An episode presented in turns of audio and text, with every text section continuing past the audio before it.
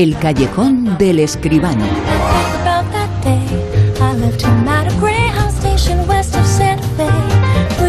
Como siempre y como desde hace 2.999 programas, mañana es el 3000 en La Rosa de los Vientos, el mundo del cine, el séptimo arte, como siempre en el callejón, con José Manuel Esquivano. Muy buenas, José Manuel, ¿qué tal?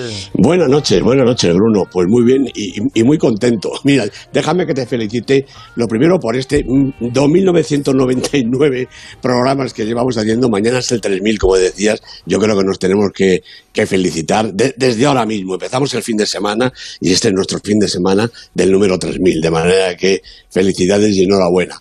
Y además, lo de Bruno, enhorabuena por este libro que acabas de, publicar, Las causas del rebelde. Mira, me, ha encantado, me lo, he bebido, sinceramente, 200 ¿eh? páginas llenas de pensamientos, de, bueno, ahora se llaman tweets, ¿no? Pero en otro momento sí, son aforismos. Claro, eh, son tweets eh, que en realidad son aforismos, ideas, pensamientos, mm, cosas que piensas que muchos están en función, eh, algunos no se han podido publicar porque están muy en función de lo que estaba pasando en ese momento y lo comentabas y, sin ponerlo en contexto no tenía sentido, pero es una colección que permite las nuevas tecnologías. Eh, seguramente con la edición clásica es muy difícil, pero gracias a las tecnologías modernas se puede sacar todo esto y agruparlo, agruparlo en un libro como aquí ha pasado y son efectivamente pues, las cosas del rebelde, este librito, un librito en donde muestras un poco algunas eh, cosas fugaces eh, de un pensamiento que puede ser malo o bueno, pero que es el de uno. Sí, sí, pero es que estás contando la historia de España de los últimos diez años. Sí, ¿eh? sí, sí. Es decir, aquí se repasa prácticamente, si se sabe leer, que yo creo que sí, que es muy fácil y muy ameno y muy entretenido, se sabe leer, ya te digo, los diez últimos años de la historia de España. Aquí está todo, ¿no? Desde, desde la, crisis del 2008, eh, la pandemia, la abdicación del rey, por supuesto, eh, yo qué sé, en fin, está todo. Bueno, te digo, es realmente de lo más recomendable y de lo más instructivo que le leído en los últimos meses. Las causas del rebelde. Qué buen título le has puesto, Bruno. Eh, pues muchísimas eh, gracias, que tiene mucho que ver con lo cinematográfico, el título, eh, por supuesto. es una evocación de la película de James Dane, evidentemente, pero es una evocación del mundo del cine. Tiene que tener, yo creo que el mundo del cine tiene eso, ¿no? esa rebeldía en la gente tiene que mostrar, el director, el actor, la gente tiene que mostrar aquello que no es el pensamiento que está en la dirección de todos, eh, pero que estará en el futuro en la dirección de todos. Estoy completamente convencido. Y además, otra de esas veces ves que el cine y la literatura se hermanan. Bueno, el cine, la literatura y las redes sociales, todo junto. El mundo de hoy en día, Bruno, es que somos así. El mundo de hoy en día, el mundo del año 2022, eh, pero es el mundo, en este libro repaso los acontecimientos eh, casi sin creer las ideas que venían a los acontecimientos eh, más importantes de los tiempos recientes, como has dicho tú, la abdicación del rey, la abdicación del papa. Hemos vivido un momento, hemos vivido un momento con dos papas. Ahora mismo, ahora mismo, la gente no lo sabe, tenemos dos papas, aunque de Benedicto XVI no se sabe absolutamente nada, nadie sabe nada de él. Yo pensaba que iba a dar más mal, pero bueno, es importante recordar que eso ocurrió hace no tanto como ocurrió hace no tanto eh, la abdicación del rey. Fíjate, se han pasado cosas eh, desde entonces. Eh, el rey, hablamos de Juan Carlos, se ha convertido en rey abdicado, se fue a Arabia, ha vuelto a San Censo, luego hay otro, hay otro, pero él mantiene el título de rey emérito. Bueno, es una cosa tremenda lo que ha pasado. Y muchas otras cosas en estos 10 años. Y por supuesto, la pandemia. La pandemia en sus en diferentes fases. y el mundo de la tecnología y las redes sociales eh, que está ahí abrigando todo para bien y para mal.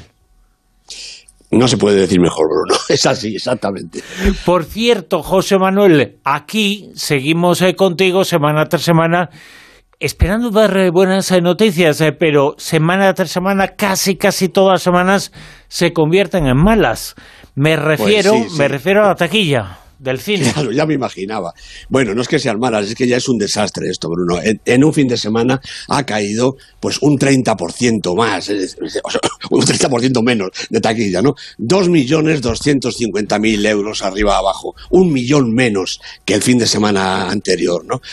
Verdaderamente digo que es un desastre yo creo que no se puede calificar de otra manera, ¿no? Mira, el Doctor Strange este, en el multiverso de la locura, sigue el primero, pero ha perdido el 50% ya de la taquilla. Todavía ha hecho 934.000 euros en el fin de semana pasado y lleva un acumulado de 10 millones y medio largos. Pero la, mayoría de esto, recordemos que fue en el primer fin de semana, ¿no?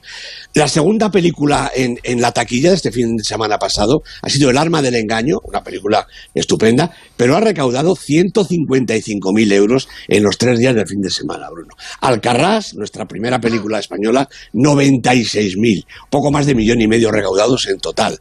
Está cerca de La Abuela, que es el mejor estreno español del año, con 1.810.000, pero vamos, 96.000 euros en un fin de semana realmente es muy poquito. Y la otra película española que ha entrado en el top 10 de la taquilla, Cinco Lobitos, una película realmente espléndida en, todos sus, eh, en, todas sus dimensiones. Ha quedado la octava y ha recaudado 87.000 euros en tres días de fin de semana. La verdad, las cifras yo creo que ya es muy difícil que sean peores y no lo quiero decir muy alto, no me hace que la semana que viene vuelvan a bajar otra vez. Sean todavía peores. hablamos de mucho... Con el, con, el Top Gun, es que bueno, animará un poco la taquilla en, dos o tres semanas que la van a estrenar, pero, pero vamos, poco más, ¿eh? La verdad es que no sé en qué momento estamos. Eh, evidentemente el cine, la gente ve cine, va menos a las salas. Hablamos eh, mucho en términos económicos de cosas en relación al cine, en relación al ocio, de términos de prepandemia y pandemia que recuperar lo anterior. Pues casi, casi se ha recuperado en todo, pero en el mundo del cine parece que no. Estamos en los peores momentos, en taquilla, los peores momentos de la pandemia, de cuando volvió el cine, cuando todos esperábamos eh, que las eh, taquillas eh, fueran desastrosas, bueno, pues lo fueron, evidentemente, por lo que estaba pasando, pero pensábamos que en esta fecha ya iba a ser distinto. Pues sí, eso esperábamos, ¿no? Y, hablábamos de, de, unas taquillas de 6, 5, 6 millones, ¿no? Eh, bueno, pues realmente se está poniendo la cosa muy, muy difícil. El problema es que tampoco hay grandes estrenos a la vista. Grandes estrenos seguro que siempre hay. Te digo, hay, hay películas europeas, españolas, también americanas, que deberían llevar al espectador al cine, ¿no?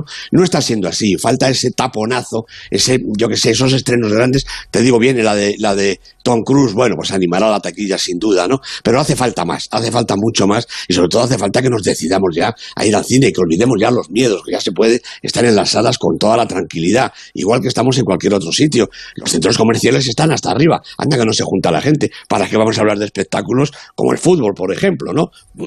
Decenas de miles de, personas todas juntas, ¿no? El tenis, estoy viendo estos días en, en la tele, naturalmente, Roland Garros, bueno, hasta arriba las, las, las, pistas llenas de gente, todos juntos, vamos a volver al cine, caramba, que no pasa nada y que hay muchísimas películas que merecen la pena. Desde luego, y hacemos desde aquí ese llamamiento urgente. Id al cine, hay mucha gente que se juega su futuro, su vida, su profesión, yendo al cine, yendo cada uno de nosotros al cine, estamos eh, colaborando en ello. Y nosotros aquí hablamos de cine, hablamos contigo de actualidad eh, relacionada con el sitio arte, que tiene más cosas. Actualidad hay que tiene también esta noche la ley audiovisual, con polémica incluida. Bueno, pues sí, polémica y, gorda, ¿no? La Ley General de Comunicación Audiovisual, que por cierto proviene del Ministerio de Asuntos Económicos y Transformación Digital. Parece que el Ministerio de Cultura se ha olvidado de que el cine existe. En fin, bueno, los productores independientes están completamente en contra. Hay que decir que la ley eh, tiene un aspecto positivo, obliga a las plataformas a utilizar el 5% de su presupuesto en producción de cine y audiovisual europeo, igual que las cadenas tradicionales de televisión privadas, ¿no?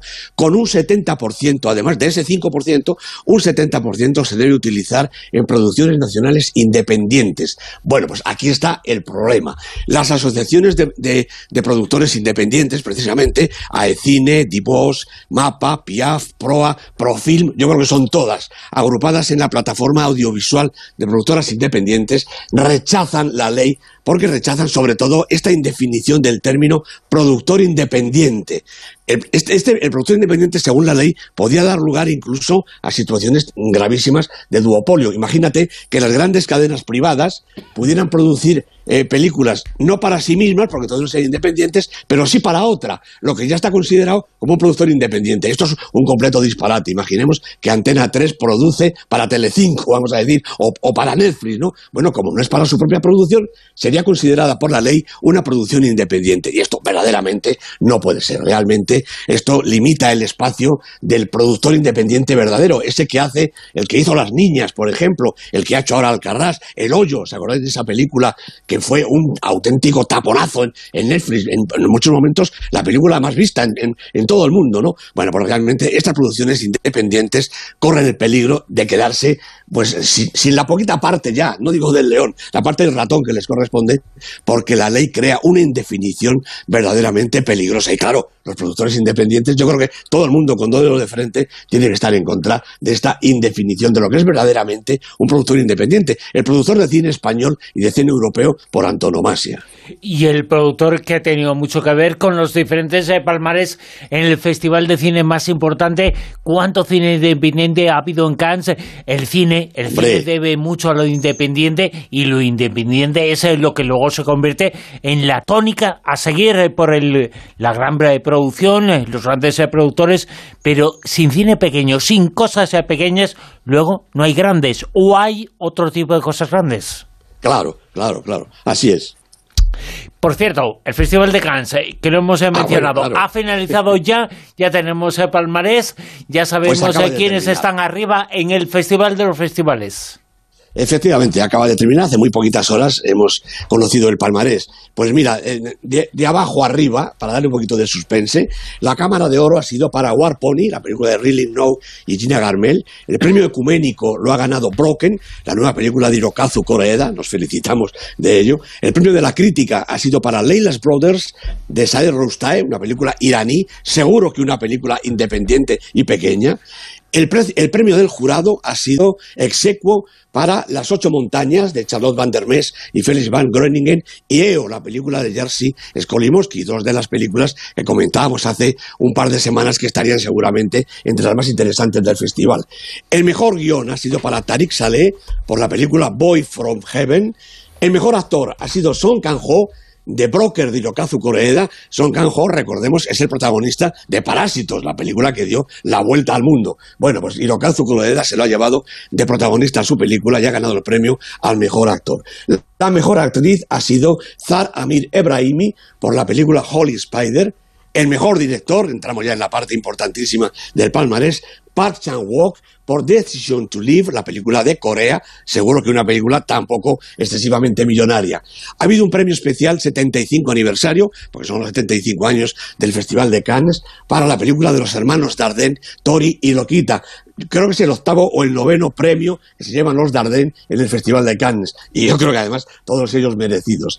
El gran premio del jurado o los grandes premios del jurado, porque ha habido dos, también ha sido execuo, para Close, la película de Lucas Dont, el director de Girl, recordemos esa estupenda película, la película que además era favorita prácticamente de todo el mundo en el festival, Close y Stars at Noon, la peli de Claire Denis, esto ha sido una auténtica sorpresa. No contaba en ninguna de las quinielas, pero bueno, la directora se ha llevado este premio, gran premio del jurado, execuo con la película de Lucas Don. Y por último, y más importante, la Palma de Oro, el gran premio del gran festival. Triangle of Sadness Triángulo de Tristeza de Ruben Oslund, el director de The Square, que ya ganó la Palma de Oro aquí hace muy pocos años, ha vuelto a repetir, ha repetido con esta película. Una mediana sorpresa, porque aunque no era la película que contaba más entre las apuestas de los asistentes al festival, sí que era una de las grandes películas. Seguro que es otra de esas críticas, de esas sátiras tremendas como The Square, que Ruben Oslund sabe construir y que va a gustar seguramente a todo el mundo. La Palma de Oro se ha llevado esta película, el premio más importante del festival de cine más grande que existe en el mundo, después o a la vez que los Oscars son diferentes, pero es el festival de los festivales, el festival de Cannes, es el cine puro, este cine auténtico, este cine que dará mucho que hablar y que ya está dando mucho que hablar. Vamos ya con, con el Super 10.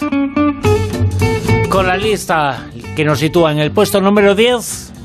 Pues a nuestra vieja amiga Belfast aguanta aquí con 17 semanas en la lista la peli fantástica de Kenneth Branagh. En el puesto 9... Pues de la que hablamos hace un poquito, El arma del engaño, la película de John Maiden, el director de Shakespeare in Love, primera semana en la lista, película de la semana, con Colin Firth, Matthew McFadden en los papeles protagonistas. En el puesto número 8... la película de T. West X, la película de terror, nuestra eh, bueno, nuestra contribución al cine de terror, que ya abunda muy poquito en el Super 10, cuatro semanas en la lista y mantiene la posición. Siete. Arthur Rambo, la película de Laurent Cantet, una película que habla precisamente de las redes sociales y también del racismo, uno de los problemas importantes en Francia. Ha subido desde el 10 en su segunda semana. En el puesto número 6. Pues repite posición este maravilloso documental Ennio el Maestro, la película de Giuseppe Tornatore. Ennio el Maestro, naturalmente, es Ennio Morricone. Con Ennio Morricone están toda una playa de, de compositores, directores, actores, bueno, todo el mundo hablando de Ennio el Maestro. Segunda semana, repite posición. Cinco. También repite el Doctor Strange en el multiverso de la locura, la peli de Sam Raimi, tres semanas en el Super 10. Cuatro. El hombre del norte ha bajado ya desde el puesto 2 la peli de Robert Eggers con Alexander Skarsgård de protagonista, cinco semanas en el Super 10. Y llegamos al podium, puesto número 3. París Distrito 13, siete semanas en la lista y subiendo un puesto, dirigida por Jacques Audiard con Lucy Sang, Makita Samba, una película que habla de la juventud en el, eh, Distrito 13 de, de París. Puesto número 2. La peor persona del mundo, subiendo también un puesto desde el 3 al 2, con 11 semanas en el Super 10, dirigida por Joachim Trier, con Renata Reinsbe de protagonista. La peor persona del mundo, hay que verla. Y en el puesto número 1, en lo más alto... Bueno, pues sigue una peli española, cuatro semanas ya en el Super 10 para Alcarrás. Esta peli de Carla Simón, hecha con cuatro euros, pero con un corazón absolutamente infinito. Una película independiente y al mismo tiempo enorme una película independiente, la fuerza del cine independiente, la fuerza de un cine que fue Alcarrás en la película española, León de Oro en el Festival de Berlín, ahora acaba de acabar y de finalizar otro de los grandes festivales del mundo, el Festival de Cannes. El cine español en lo más alto, en el puesto número uno por cuarta semana consecutiva, le ha costado, pero Alcarrás está ahí y Alcarrás está dando, ya está dando muchas José Manuel, muchas eh, buenas eh, críticas y comentarios. Gente que dice que es una película fantástica, ¿eh? Efectivamente, yo creo que es una película verdaderamente estupenda. No es, no es una comedia, no es un thriller, no es de terror, es de la vida cotidiana. Pero qué importante es ver la vida en la pantalla cuando se nos muestra de esta manera. En el puesto número uno, Alcarraz y nuestro número uno, José Manuel Esquivano. Mañana en el puesto, en el programa número 3000 y por supuesto aquí en La Rosa de los Ventos en el programa 3001 el sábado que viene. Gracias, José Manuel. Un abrazo, Bruno. Hasta luego.